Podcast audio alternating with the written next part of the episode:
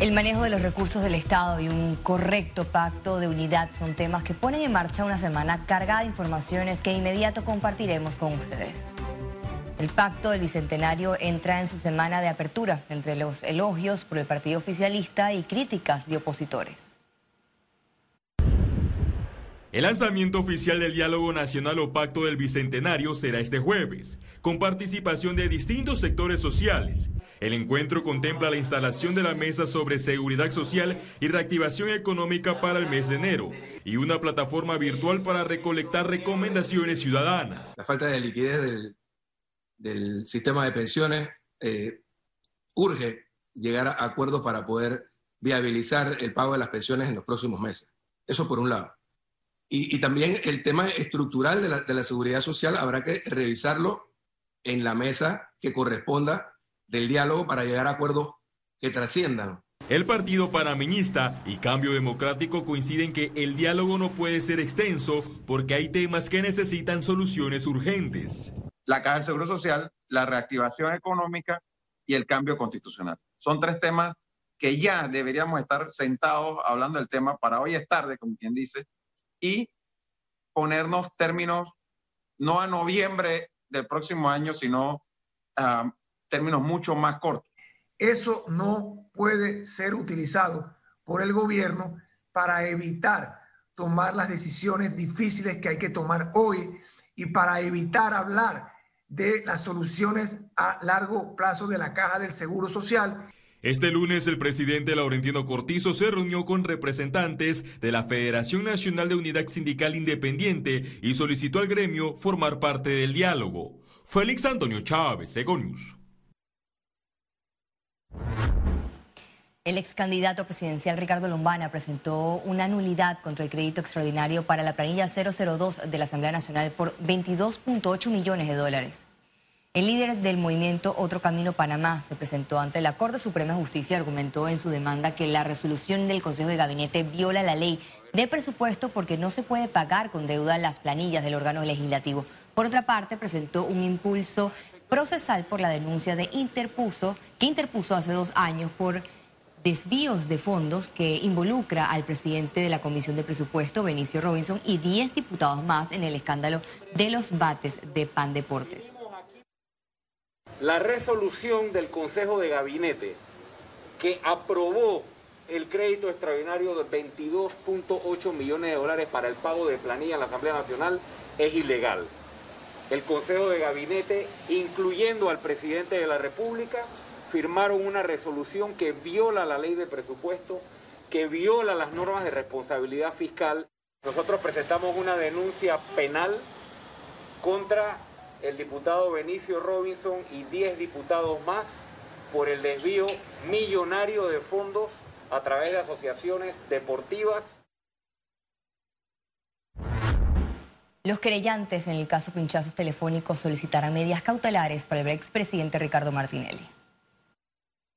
Impedimento de salida del país o detención domiciliaria será la estrategia de los abogados de las víctimas de las escuchas ilegales para evitar que el exmandatario Martinelli evada la justicia en un nuevo juicio, luego que el Tribunal Superior de Apelaciones anulara la sentencia de no culpable. Hemos visto a lo largo de los años cómo el señor Martinelli utiliza estrategias, abusa de las incapacidades médicas y otros recursos que no son eh, recursos transparentes en la Administración de Justicia. A mí me preocupa la condición de los testigos ahora. Estando el señor Ricardo Martínez detenido era un peligro para los testigos. Usted se imagina el poder económico y político que tiene Ricardo Martinelli. ¿Qué, ¿Qué, testigo se va a atrever a declarar nuevamente en un juicio en contra de Ricardo Martinelli, estando él libre. Aunque el sistema penal acusatorio ha fijado audiencias, inclusive para el 2024, Carlos Herrera Delgado espera la comparecencia del nuevo juicio para abril o mayo de 2021, tomando en cuenta que la prescripción del caso estaba de por medio y podría ser usada a favor de Martinelli. Todavía queda un fuerte término de ley para que prescriba. Estamos hablando de un término mayor a un año, año y medio, casi dos años. Por lo que aunque jurídicamente pudiera prescribir, todos los esfuerzos inherentes de parte de los querellantes y sé que es también del Ministerio Público irán en torno a que esta audiencia se pueda hacer. David Cuevas, defensa de Juan Carlos Navarro, Rosendo Rivera y Rubén Polanco apuesta a una audiencia virtual con la mayor agilidad por parte del órgano judicial por ser un caso inédito. Bueno, la pena por los delitos a que, por los cuales él va a ser juzgado nuevamente, que son dos delitos, eh, persecución, seguimiento y vigilancia sin autorización judicial y las intervenciones ilegales de, las comunicaciones. Cada uno de esos delitos tiene penas de 2 a 4 años. Tras sufrir un revés judicial, Martinelli a través de Twitter señaló que todo ocurrió luego de la inscripción de su partido y denunció que un funcionario de la presidencia presionó el cambio del fallo. Félix Antonio Chávez, Econius. El ciudadano Luis Pinedo presentó un recurso de habeas data por los recursos estatales manejados en pandemia. La solicitud presentada ante la Corte Suprema de Justicia busca obligar al Ministerio de la Presidencia a detallar el uso de los más de 7 mil millones de dólares de deuda en plena pandemia. Esta acción forma parte de un paquete de ocho recursos de rendición de cuentas que abarcará también al Ministerio de Salud, Ministerio de Educación, Instituto de Mercadeo Agropecuario, entre otras entidades con el estado de emergencia contrataron a través de proceso excepcional o contratación directa. Panamá Compra no se puede saber factura, pliegos, las licitaciones si fueron transparentes, y menos en una página web con un diseño tan poco amigable, letras súper chiquitas, documentos escaneados. Eso no es transparencia, eso no es rendición de cuentas. El país se ha endeudado por billones de dólares. No podemos seguir esperando una rendición de cuentas que no llega. Es nuestro derecho ciudadano exigirla. La letalidad del COVID-19 en Panamá se mantuvo en su nuevo bajo de 1.9% de los casos positivos. Veamos en detalle las cifras del MINSA. El reporte epidemiológico de este lunes totalizó 155.658 casos acumulados de COVID-19. 875 sumaron los nuevos contagios por coronavirus. 958 pacientes se encuentran hospitalizados, 149 en cuidados intensivos y 809 en sala. En cuanto a los pacientes recuperados clínicamente, tenemos un reporte de 137.004. Panamá sumó un total de 2.973 fallecidos, de los cuales 16 se registraron en las últimas 24 horas.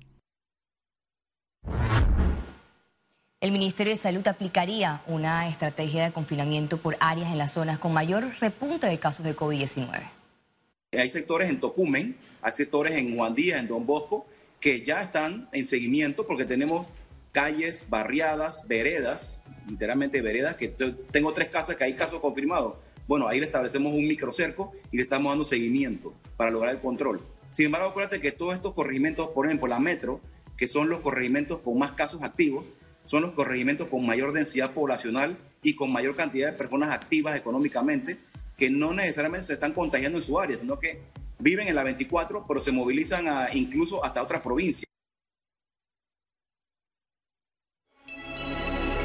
Economía. Creció el movimiento de carga en Panamá en medio de la pandemia. Aquí le contamos. La movilización de carga aumentó 5.3% hasta septiembre en puertos de Panamá. El segmento de transporte de contenedores, eh, digamos que contra todos los pronósticos ha salido muy victorioso con un acumulado a la fecha de 8.5%. ¿Y por qué es importante acotar eh, transbordo de contenedores? Porque la inversión que se ha hecho en Panamá en, la industria portuaria es para el transbordo. Este sector ha sido fundamental para el país durante ese tiempo de pandemia. Súper positivo este primer semestre. Eh, más que todo porque Panamá estuvo operativo 24/7 los puertos. Eh, Panamá fue la única, posiblemente una de las pocas opciones para mover la carga en el área. Entonces ahí fue que agarramos una oportunidad. Panamá es el único país del mundo y de América que te permite transbordar tres opciones de transbordo, que es barco a barco, barco ferrocarril, barco y barco camión barco. Sin embargo, hay retos para mantener la competitividad. Lo que hay que hacer es que estas señales, esperemos que el gobierno las haya visto señales de una industria muy prometedora. Señales de una industria que está cerrando tal vez en 7.5 millones de teus ahora en el 2000, 20, pero que debe llegar a 15 millones de TEUs sin problemas. Panamá todavía tiene costos operativos muy altos y por eso que mantenemos una fuerte comunicación el sector privado con el gobierno para tratar de que Panamá vea la forma de ser más competitivo. Según un informe de Contraloría, Panamá movilizó 5.687.125 TEUs, es decir, contenedores de 20 pies. Ciara Morris, Econews. La Asociación Bancaria de Panamá informó que el 37% de sus clientes ha recibido alivio financiero. El sector reportó que al mes de septiembre el ritmo de desembolso fue de 48% menor en comparación al de años anteriores. Además, resaltaron que la banca panameña mantiene solvencia y la liquidez está en 64%, muy por encima del mínimo de 30%. El Ministerio de Trabajo informó que 93.500 contratos laborales fueron reactivados. De estos contratos de trabajo, el 62% eh, representan al sexo masculino y el 38% al sexo femenino. Eh, de la totalidad de contratos suspendidos, van un 33% de los contratos de trabajo reactivados a la fecha un 33% de los contratos reactivados, eh, sumando un por ciento más de la semana pasada. Nosotros nuevamente eh, apelamos a las empresas, apelamos a los trabajadores a que hagamos las cosas de la manera correcta. El Ministerio de Desarrollo Social inició este lunes el cuarto pago de programas sociales en áreas de difícil acceso. Cuando hablamos de, de este programa de transferencia monetaria condicionada, Estamos hablando del pago de 120 de los 65, Red de Oportunidades, Senapan y Ángel Guardián. Hoy en Peña Blanca, Higuerón, de la comarca Uglé, y en, en, Colón, en Coclé del Norte e Higuerón. Más de 19 mil personas quedaron sin vale digital tras la reactivación de sus contratos, así lo informó el Ejecutivo estas personas eh, que están siendo reactivadas, en muchos casos eh, no se les están pagando el seguro social. Realmente eh, es el tema de que nosotros cuando hacemos la interfaz lo vemos y hemos llevado esto también a la Caja de Seguro Social para que ellos pongan las sanciones necesarias, porque eso es un doble delito. Básicamente es el tema de que no, que, que, no le paguen el seguro social a la persona, de que no reporten a Mitradel eh, que la, empresa ha reactivado a los colaboradores y realmente es un tema también sanitario, porque las medidas de bioseguridad eh, en cuanto a la cantidad de personas, a las personas que reportaron, eh, es importante que el Ministerio de Salud esté anuente a eso. El ministro Sabonge explicó los proyectos que realiza su institución en el interior del país y la atención a puntos críticos tras inundaciones. Para el área de Incluye zonas de la pintada. Tenemos un proyecto de caminos de producción que está por adjudicarse ahora mismo, que eh, pues esperamos que se puedan empezar a hacer los trabajos en verano. Este proyecto ya fue licitado, pero además en la pintada se está ejecutando un proyecto de inversión también de carreteras, un proyecto que ya tiene un avance más del 50% y pues estamos tratando pues de, eh, llevar las soluciones que sabemos que las necesidades son muchísimas en todo el país y, eh, y sobre todo en estos momentos, pues tenemos que eh, priorizar eh, y, ser muy finos en, cómo estamos distribuyendo los dineros para inversión, ¿no? El Estado recaudó más de 25 millones de dólares con la extensión de la amnistía tributaria.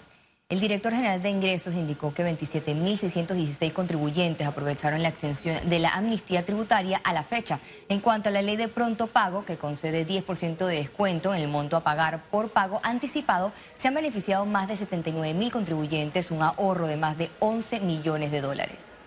Hay que recordar que la amnistía tributaria son para las deudas no cumplidas o no pagadas con la DGI hasta el 29 de febrero del año 2021. Es decir, si tú tienes una deuda en, tu propiedad de un inmueble que no has cumplido en los últimos 4 o 5 años, puedes acercarte a la administración tributaria, pagar el 100% y vas a tener la condonación de los intereses, recargos y multas en 85%.